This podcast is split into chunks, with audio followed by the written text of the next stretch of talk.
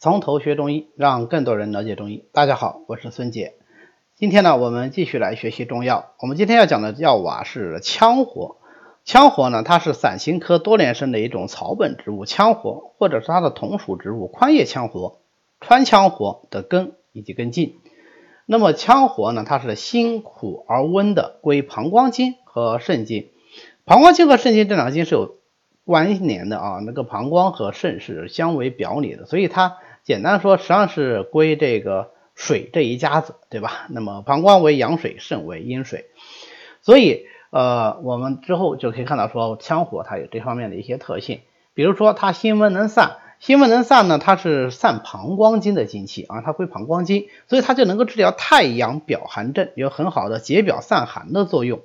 那么呃，它跟前面几些呃几个药不一样的是。它对这个散寒的作用啊要比较强一些。其实这个从它的名字呢就可以看得出来，因为它原来啊它不叫羌活，它叫胡王使者或者叫羌王使者，而就是说呃西北那一块的王啊，呃往往用它来进贡，或者说就他们那一块的人比较喜用这个药物。为什么呢？因为那个地方它。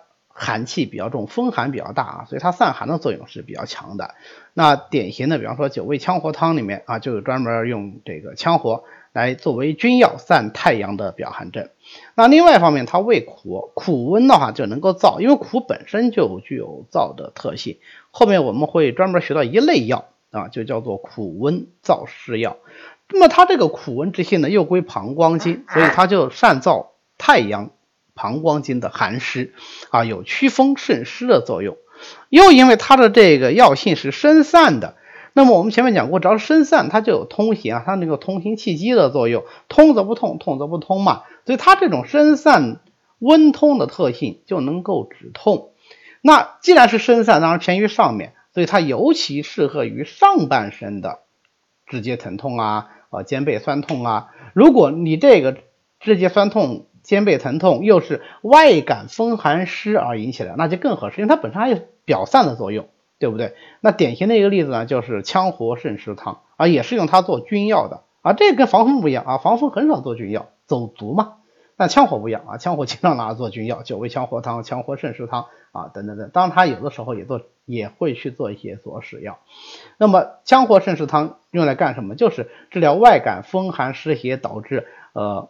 浑身疼痛，尤其以这个腰背为主，然后呃睡觉翻身都翻不了啊，叫难以转侧这样一种感觉，就羌活渗湿汤特别合适。那么呃讲到这里呢，我们就要提一下说羌活和独活的区别，因为古人呢他是把羌活和独活经常是混为一谈的。那现在的话，我们知道羌活和独活它都不是一个植物，但是从药性上讲呢，二者又非常的像。啊，都能够苦温燥湿，都能够祛风渗湿止痛，而且它们俩正好相对应，一个是以入膀胱经为主啊，叫入太阳经为主；一个是以入肾经为主，我们说是入足少阴经为主。那么羌活呢，就是入太阳经为主，所以它羌活善于走上啊，对上半身的肢体疼痛效果特别好。那独活呢，它入少阴经为主，它就善于走下啊，对下半身的直接疼痛啊，呃，这种风湿疼痛效果就。特别好，当然，经常我们也把羌独活放到一起用啊，那这是一种临床常用的相须为用的使用方法。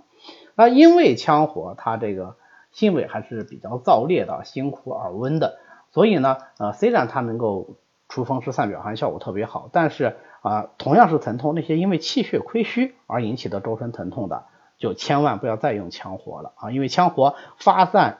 呃，人体的气机，那反而伤气血，那这样会反而加重病情。好，那么关于羌活呢，我们就简单的介绍到这里。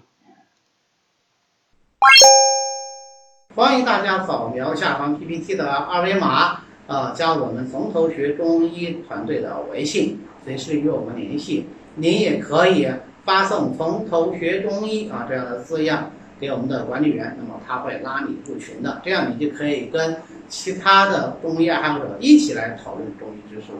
谢谢大家，我们下次再见。